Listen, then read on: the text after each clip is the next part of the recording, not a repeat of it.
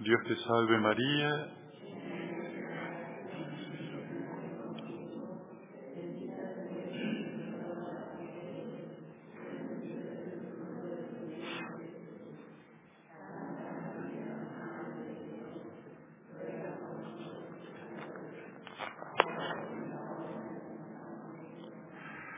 San Benito y Santa Escolástica.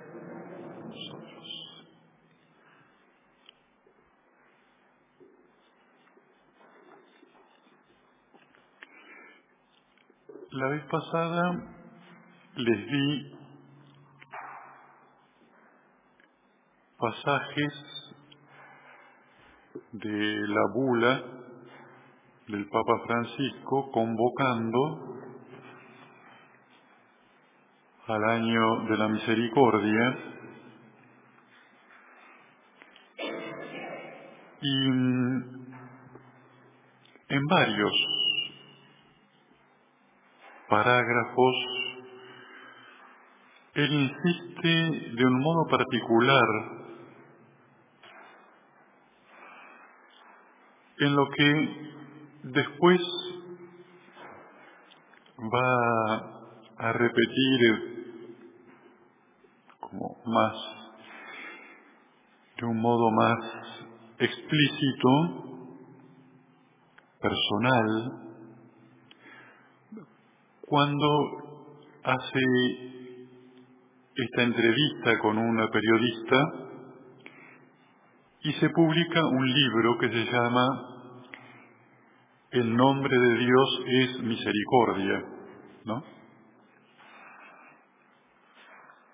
Esa insistencia del Santo Padre en poner la misericordia en el centro mismo de la vida de Dios, cosa que también ya señalamos, para la teología no es normal hacer eso, porque cuando digo teología me refiero a esa teología sistemática y que se desarrolló principalmente como una teología de discusión, ¿no? lo que se llama la questio disputatio entre los siglos XII y XIX. Por supuesto, con excepciones y coloridos que no, no se puede abarcar en una simple descripción unificada. Pero al querer presentar los rasgos propios del ser de Dios, en primer lugar entra la omnipotencia, la eternidad, la, su carácter de auto sustentarse, todo esto es verdad, es lo propio de lo divino, pero por ir separándose cada vez más la teología de la espiritualidad dentro de los tratados de Dios veíamos como que la misericordia no tenía lugar y tampoco esa misericordia como el centro de nuestra relación con Él. Esa, esa expresión creo que es la más esclarecedora. La teología se empieza a separar de la espiritualidad. Y los más damnificados fueron los laicos, porque al no tener tanta posibilidad de estudiar teología, empezaron a creer que no tenían acceso al conocimiento de Dios y a considerar que su vida espiritual era simplemente una piedad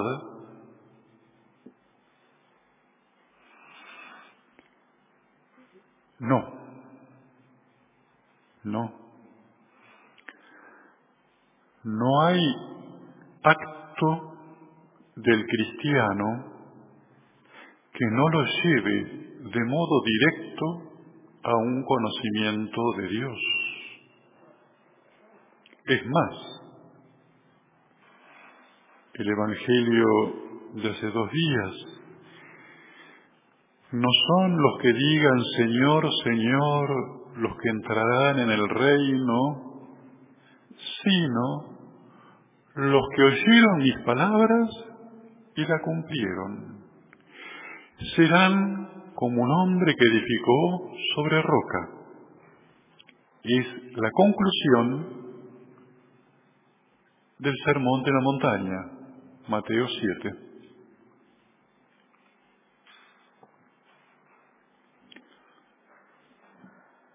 Entonces, esta insistencia del Santo Padre por mostrarnos la misericordia en el centro de la vida divina, llevó a fórmulas que vimos las dos veces pasadas, como el nombre de la misericordia es la Trinidad. curioso, ¿no?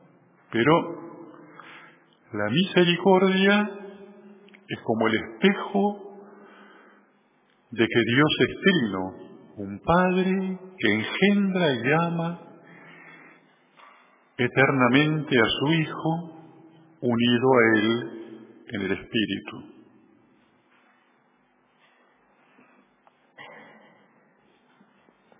Por eso, más allá de que este Papa, a diferencia de Benedicto, no se lo considera o se lo ve como ante todo un teólogo, sino más como alguien de pastoral, no, no. Está presentación de la misericordia como corazón de lo divino. Escapa a toda lógica y por eso lo tenemos gracias al dato revelado, a la revelación, a las escrituras. Pero, como decía,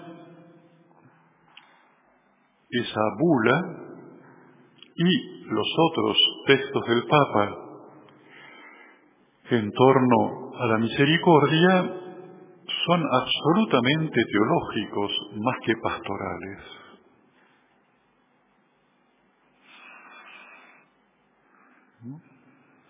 Y como también lo otro, el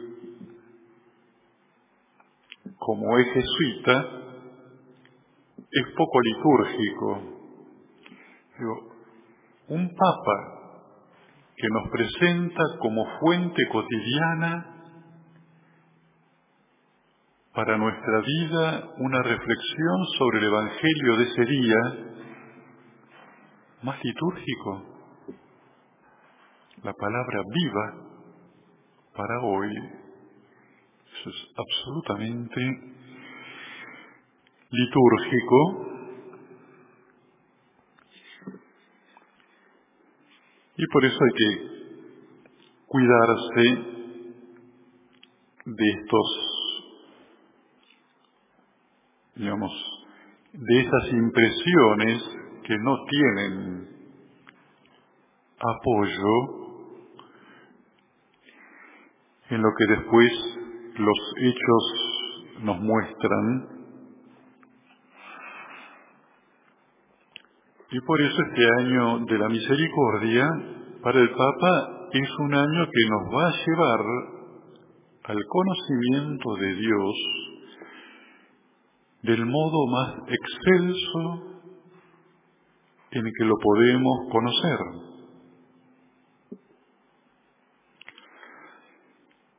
Y entonces en la charla de hoy vamos a ver textos en apoyo de esta perspectiva del Santo Padre, pero que por otra parte hacen de esta presentación teológica de la misericordia el pilar como dice él, de la vida de Dios y el eje del corazón humano. El primer texto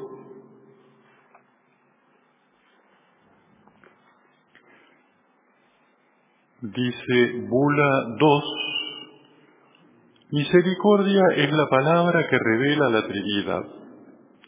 Bueno, ahí tomé un texto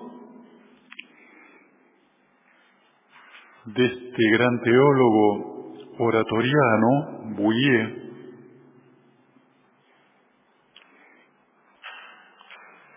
donde hablando del concepto de misterio en San Pablo, leo, una de las bases de la noción de misterio en San Pablo es que la obra de Dios con respecto al hombre y a toda criatura no le es puramente exterior a él, sino algo en que él está personalmente interesado.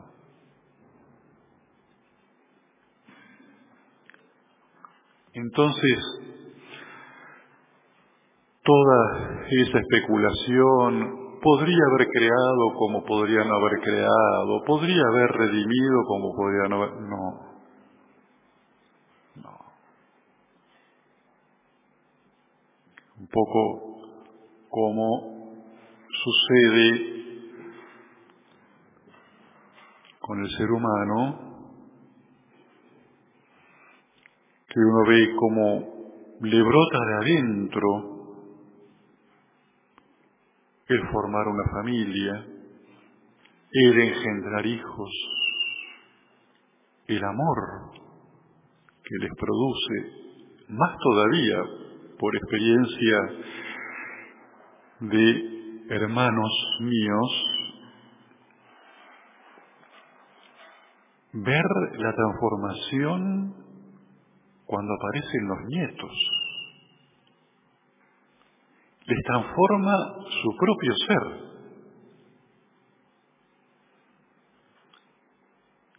Les transforma el enfoque de la vida.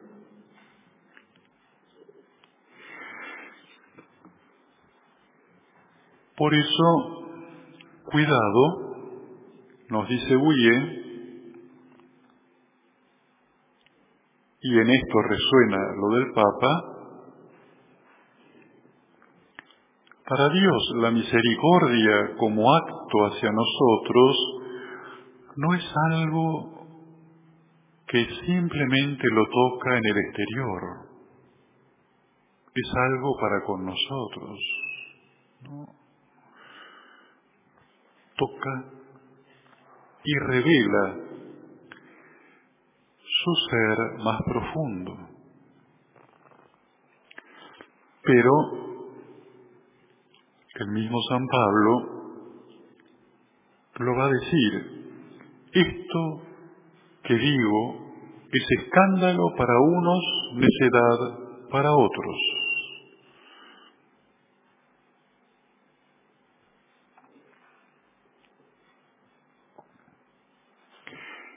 Y en lo que está subrayado,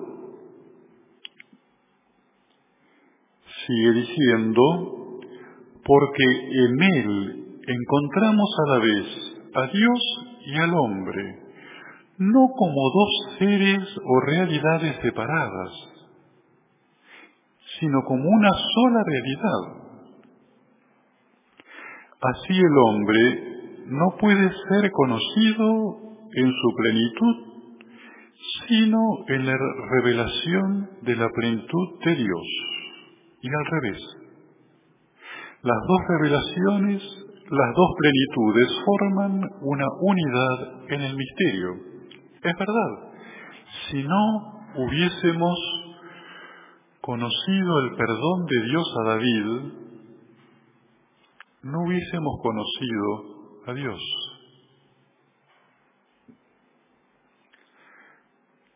si no hubiésemos conocido la encarnación y el misterio pascual, o dicho de otro modo, el pecado de Adán, no hubiésemos conocido el Fédex culpa que nos reveló el dinamismo interior de Dios que ante lo peor nuestro, más donde abundó el pecado, sobreabundó la gracia.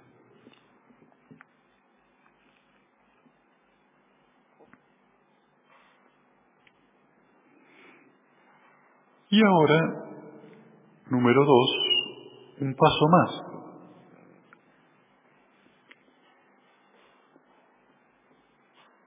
Aquí es un texto tomado del libro Vocación de von Baltasar, pero pertenece a una teóloga que formaba parte del instituto de vida consagrada que tenía Baltasar. ella se llama Adrián von Speyer.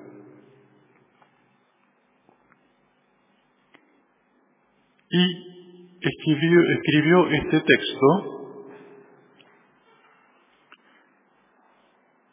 que Baltasar pone al comenzar su libro. Leo que el Hijo de Dios se hizo hombre pequeño y desnudo y desamparado, que vivió entre nosotros como uno entre innumerables. Este hecho era ya la forma más plena y extrema de la llamada de Dios a nosotros. Ver esa fragilidad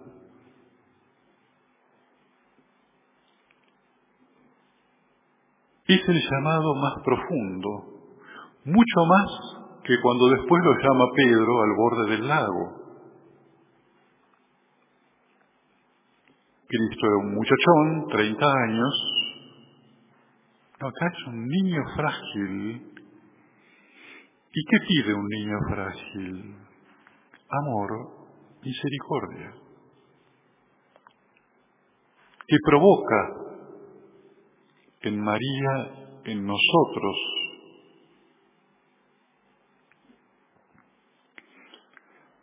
Pero vayamos al otro extremo, a la pasión. Sigo leyendo. Él, ha llevado solo todas las cosas, también la cruz en soledad. Pero su estar solo y su estar abandonado testimonian de un modo aún más claro y sonoro su llamada a nosotros. Decía, la llamada de Cristo a Pedro con la mirada después de la triple negación, Pedro no le falló nunca más.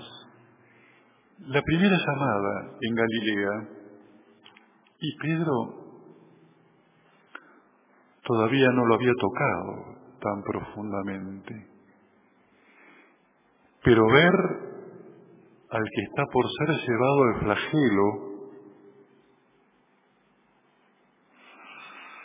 ver su mirada, a Pedro lo cambió, pero era una mirada de dolor. Una mirada que pedía ayuda, compasión, misericordia.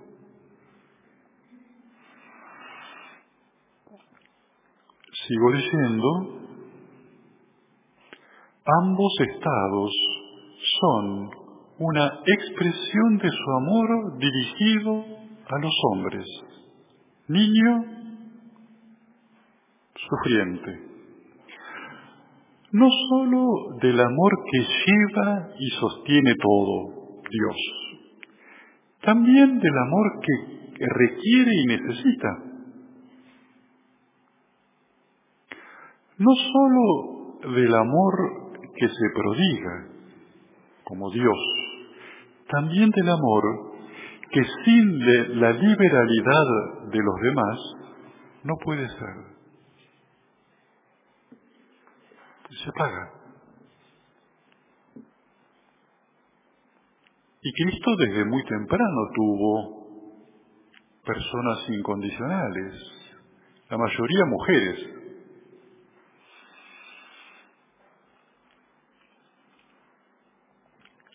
Pero siguiendo este texto, que le hacían conocer un amor que lo sostenían. No, él como Dios se sostiene solo.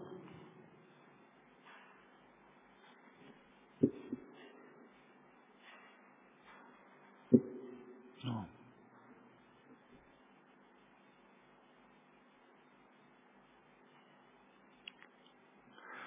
Un amor que dice, necesita recibir para poder ser. De allí su insistencia.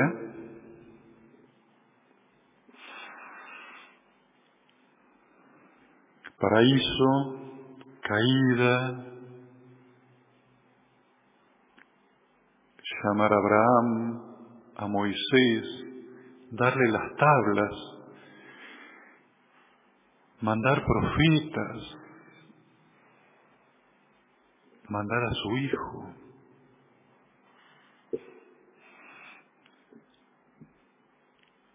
¿Cuál es el estado interior de alguien que entrega, ¿no? que siente hacia el otro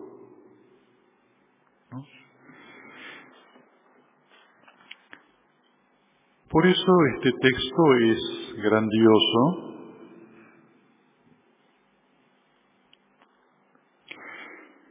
Y lo puse porque no encontré a alguien que diga lo mismo,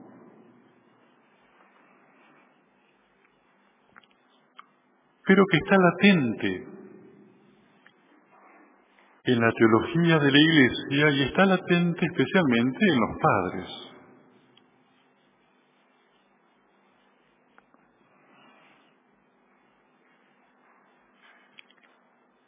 Es decir,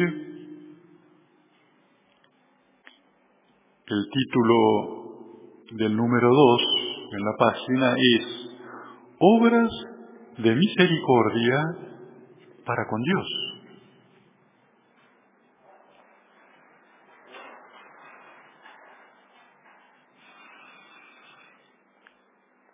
El día del juicio se levantará y dirá, tuve hambre y me diste de comer.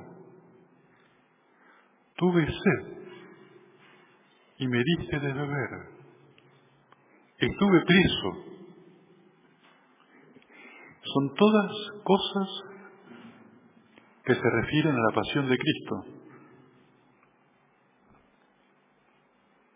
Todas. Estuvo preso toda una noche, enfermo, frágil, y no me cuidaste.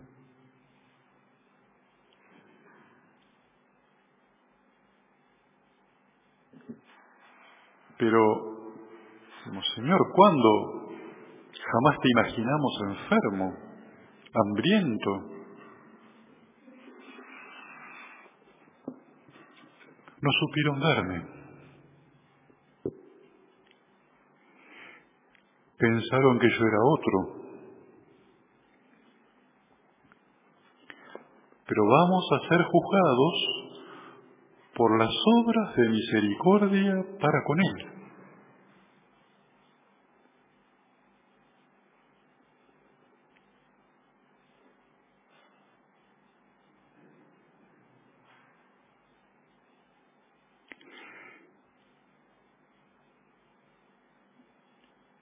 Allí abajo puse otro texto de la vida de Dositeo, que está en las obras de Doroteo,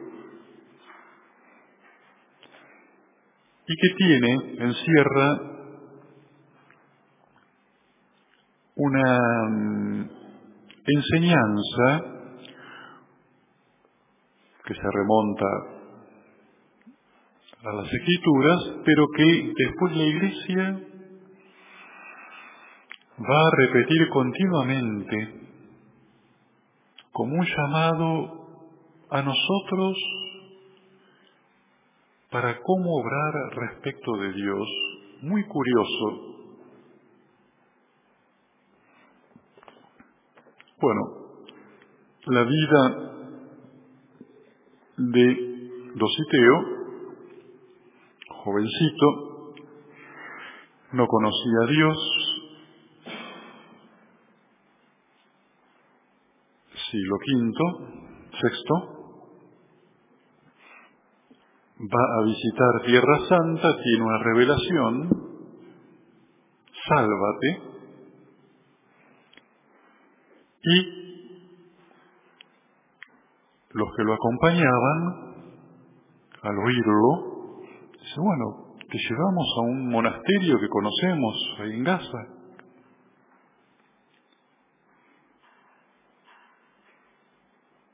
Y vive cinco años muere tuberculoso, santo. Santo. Y un recorrido de vida, digamos, único, está en internet, si lo quieren buscar, es muy breve y muy simpática pero también con un contenido teológico, porque a través de la vida de los santos, lo que buscaban siempre estos grandes maestros, era hacernos conocer a Dios. Bueno, este número 6 de la vida de Dositeo trata que era ayudante en la enfermería, el enfermero era Doroteo porque sabía de medicina, se dice que tenía libros de medicina, papiros, rollos, y Cuando Dositeo se le escapaba algún maltrato hacia un enfermo, se encerraba en un cuarto y se ponía a llorar. Y lo llamaban a Doroteo para avisarle. Entonces, el cuarto renglón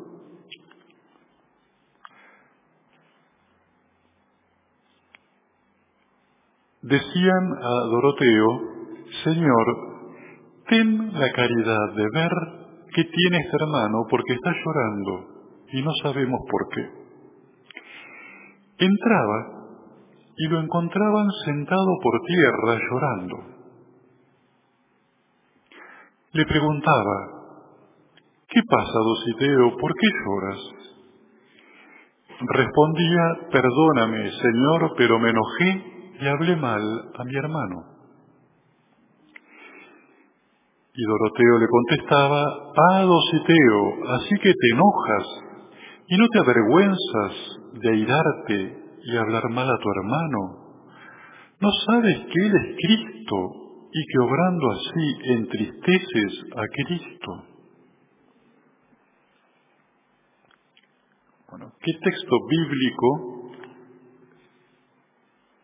está detrás de lo que dice Doroteo?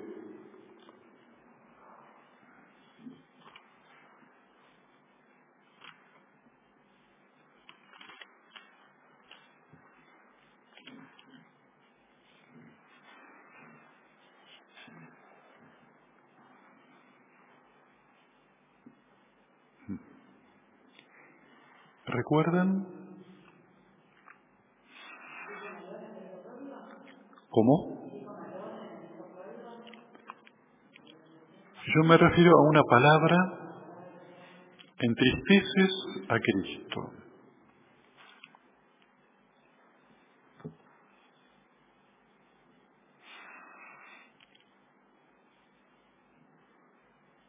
El cuadro es, Dositeo le habló mal a un enfermo, se pone a llorar, y Doroteo le dice, haciendo así entristeces a Cristo. Efesios 4, 29. No salga de vuestra boca palabra dañosa. No entristezcan al Espíritu Santo.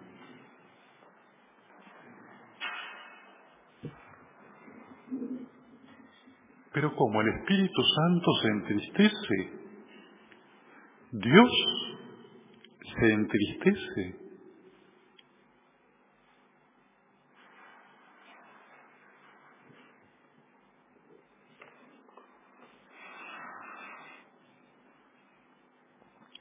No por nada, para San Pablo en varios textos, la encarnación nos permitió ver en los sentimientos de Cristo los sentimientos de Dios. Tengan los mismos sentimientos de Cristo Jesús, el cual siendo de condición divina se abajó, Filipenses 2.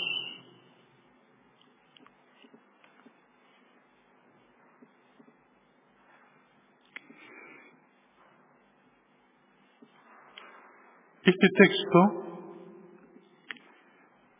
de Efesios 4:28 es utilizado por el magisterio de la Iglesia cuando habla del sacramento de la confesión.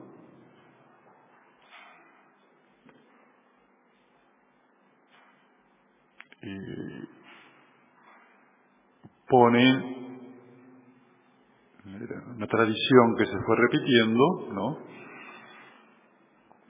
Bueno, el pecado, el llamado a la confesión y no entristezcan al Espíritu Santo.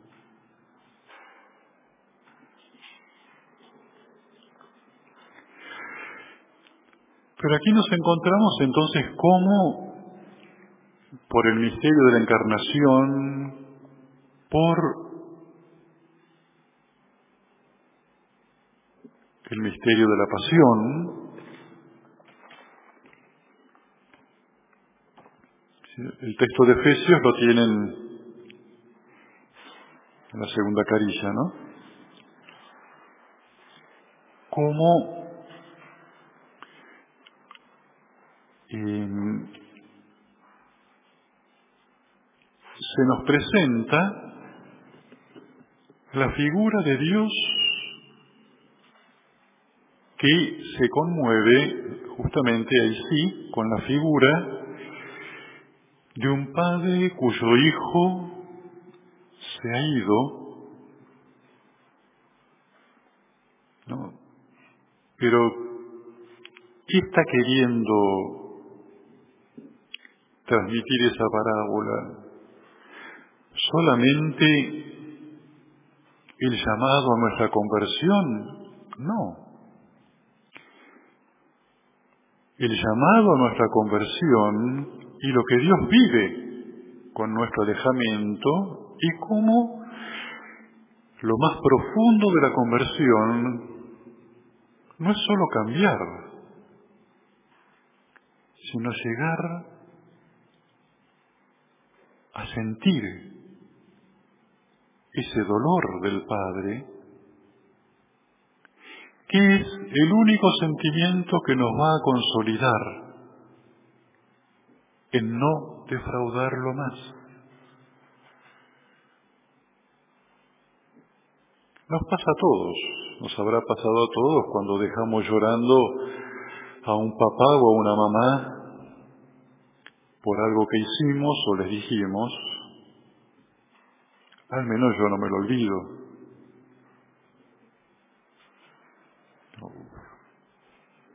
No.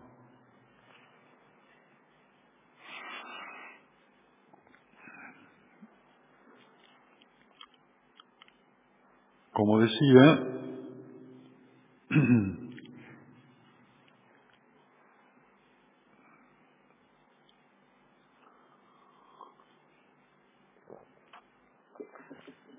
en la parábola del juicio final, tuve hambre, tuve sed, se nos presenta un aspecto de nuestras obras, pero en la parábola del Hijo Pródigo, en cambio, se nos presenta ese, esa transformación del corazón del Padre que lleva incluso a hacer una fiesta. Hagamos fiesta porque Él está lleno de gozo, de alegría, y ha desaparecido de la tristeza. Y el hijo mayor, cargado de buenas obras, sigue en la tristeza. No ha podido conocer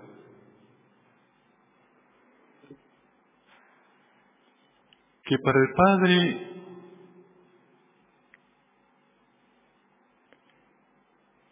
Importan las obras, pero si, pero si revelan amor. Y el hijo mayor, como decían los padres de la iglesia, se presenta en todo momento como un operario que obra esperando la paga y no como un hijo amando a un padre. Pero ese amor, como dice el texto, no contristen al Espíritu Santo, ese amor toma, curiosamente, rasgos de misericordia para con Dios. Ese llamado a amarlo es un llamado también a tener misericordia para con Él. no entristecerlo.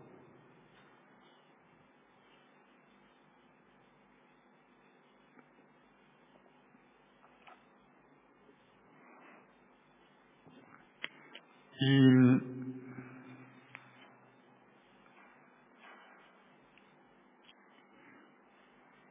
momento de la liturgia.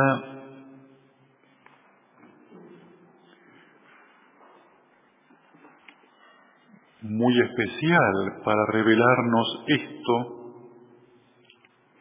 Es la Semana Santa, pero a ver si recuerdan en qué momento especial del triduo la Iglesia y su liturgia hacen directa referencia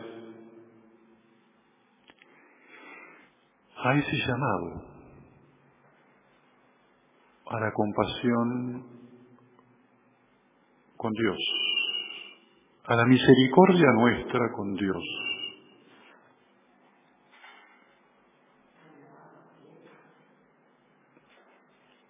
Hay otro más significativo.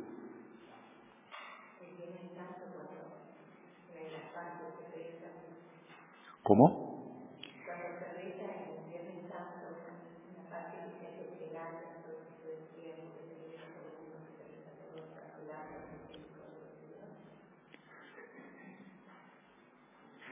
Bueno, todo el trigo indudablemente es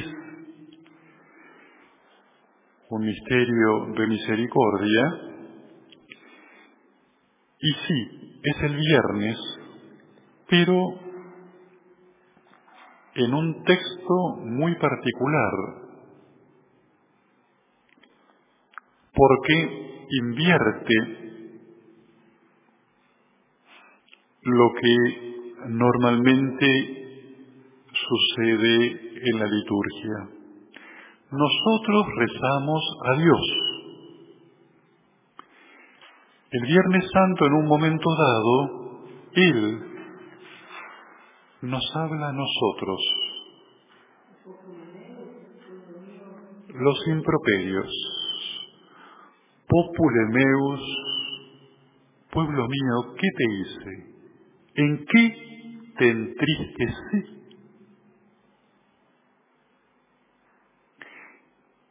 Y la melodía, ¿no?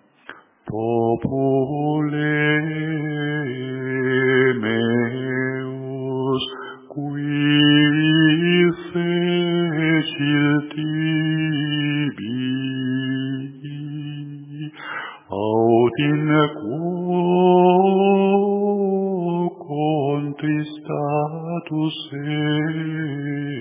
es, respondemi,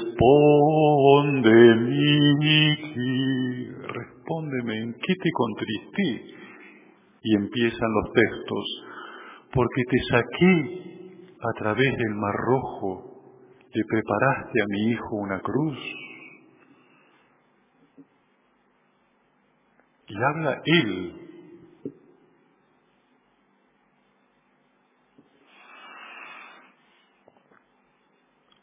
Los improperios son antiquísimos y por supuesto del Antiguo Testamento, creo que es Joel, ¿no? Joel. Pero como canto litúrgico, siglo tercero.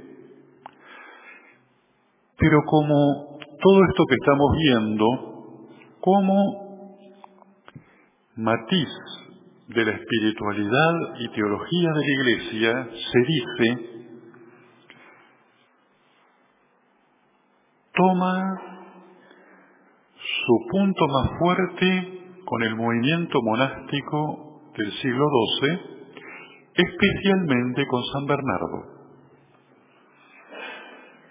donde ya no solamente se nos pide participar en la Semana Santa, en la celebración de la Pasión, sino se nos llama a tener sentimientos de compasión con Cristo.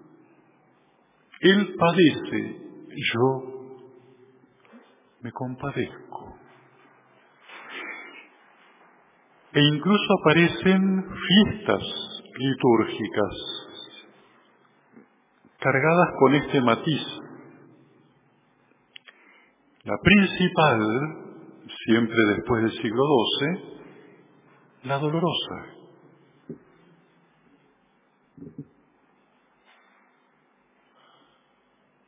Stabat mater dolorosa justa crucem lacrimosa. Quis es homo qui non flere. ¿Qué hombre viendo esto no llora?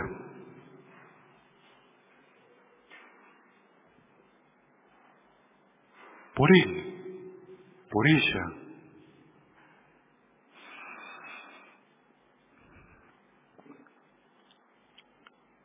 Como decía, principalmente la espiritualidad del movimiento monástico del siglo XII lleva a una presentación de esta realidad en la vida de Dios que desconcierta y que da origen a una fiesta más. Respecto de este tema, ¿cuál es? Pegó en el, en el poste. ¿Cuál? Le falló por cinco días. Sagrado Corazón. Especialmente las letanías.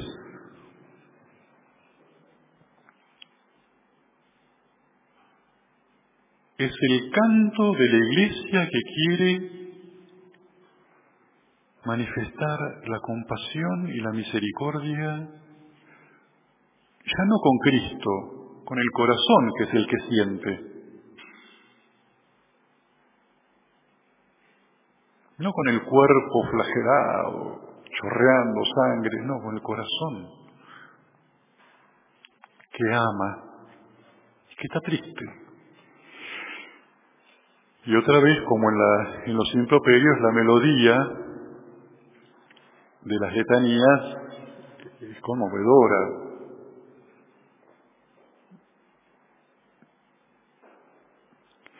Por Iesu flagellatum pro peccatis nostris, miserere nobis. Claro, pero es un miserere nobis dicho y cantado de un modo tal que lo toca él. Miserere nobis.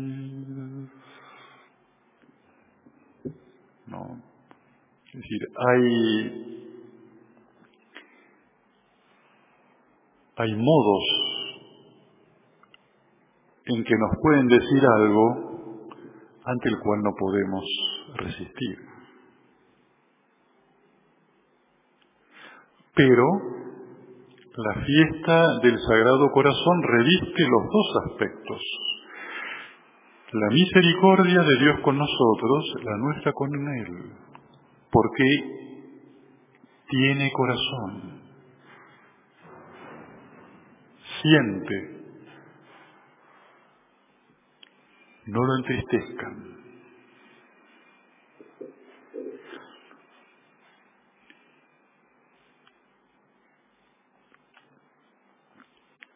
Y por eso toda la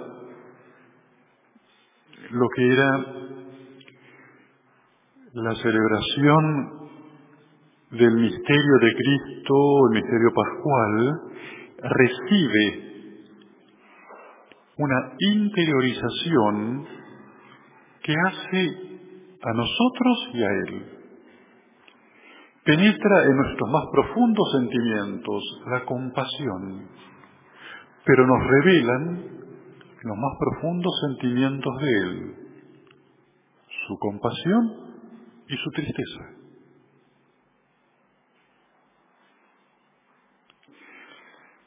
Y por lo tanto imprimen todo un dinamismo de lograr que la Iglesia lo venía diciendo desde el concilio de Éfeso, no entristezcan a Dios, tengan compasión de Él. Entonces nos encontramos por un lado, la vez pasada veíamos Doroteo diciendo, tengan compasión de ustedes, pidan perdón. Y ahora es, tengan compasión de Dios. ¿No ven que está afligido? Progelera nostra, esa es la palabra que no me salía. Coriesum contritum progelera nostra. Contrito el corazón de él, no el mío. Contrito por mis pecados. Miserere nobis. Pero no solo, como después va a pasar, como un sentimiento, no, como la raíz más profunda de nuestro obrar. Cuando, es decir, ¿cuál fue primero? ¿El descubrir la tristeza del Padre o nuestra propia miseria, ¿cuál de las dos misericordias es primero? Nunca lo sabremos, pero son las dos. Del Padre para conmigo, mía para con el Padre. David. ¿no? Y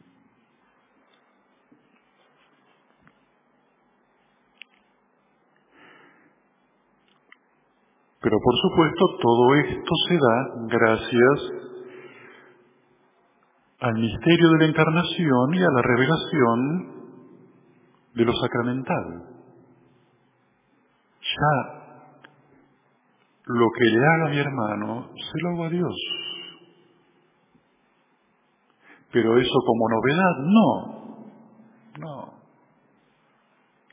Dios nos revela lo que ya estaba su dolor, su corazón, que se hace carne, pero que estaba,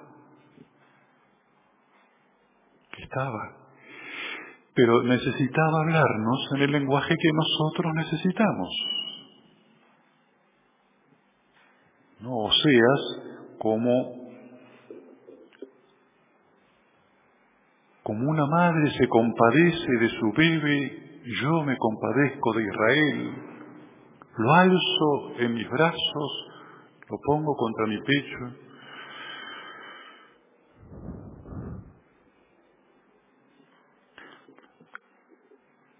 Por eso esta dimensión ¿no? de descubrir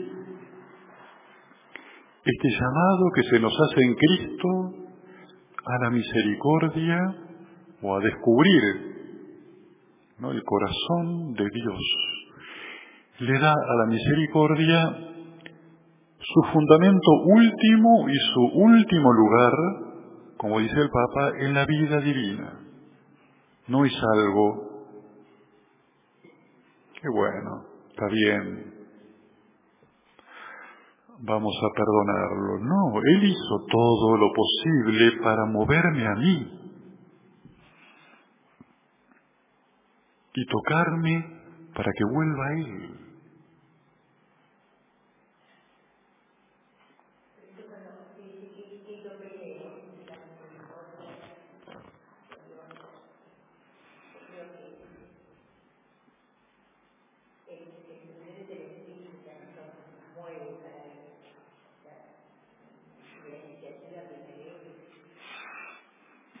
Siempre y finalmente, como usted dice, las dos son una sola realidad.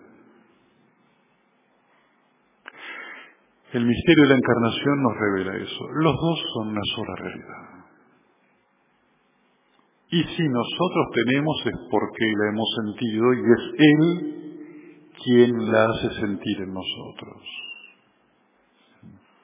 Sí, tal cual es. Bueno, cortamos aquí. Gloria al Padre, al Hijo y al Espíritu Santo.